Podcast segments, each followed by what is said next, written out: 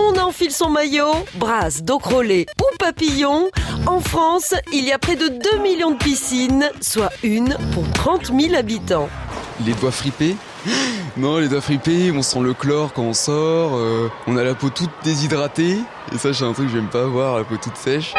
1785, l'année où on a eu piscine. Tous en slip à la piscine, à deux, à deux, à deux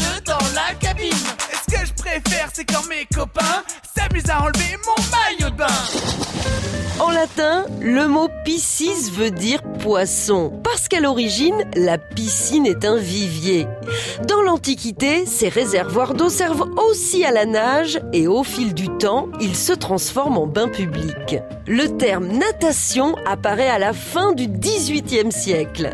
Après une catastrophe maritime où de nombreux soldats se noient, il est urgent de leur apprendre à nager. En 1785, Barthélemy Turquin ouvre sa première école, un bassin flottant sur la Seine, installé tout près du pont de la Tournelle, dans le 5e arrondissement de Paris. C'est une révolution. Écoute Benoît, les piscines c'est pour les enfants. Normalement tu devrais aimer aller à la piscine.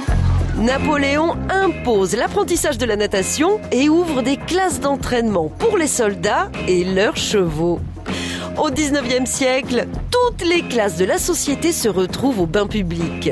Les premières piscines municipales apparaissent en France dans les années 30. C'est une question d'hygiène, de sport, mais aussi d'amusement.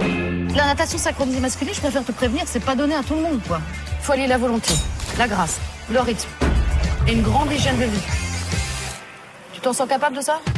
Un bon ciné ou piquer une tête? Plus la peine de choisir grâce aux séances de ciné-piscine. Installé sur une grosse bouée dans un bassin chauffé à 29 degrés, oui, on nage dans le bonheur, surtout si c'est un film à l'eau de rose. On n'arrête pas le progrès. Je peux pas, j'ai piscine À retrouver sur francebleu.fr.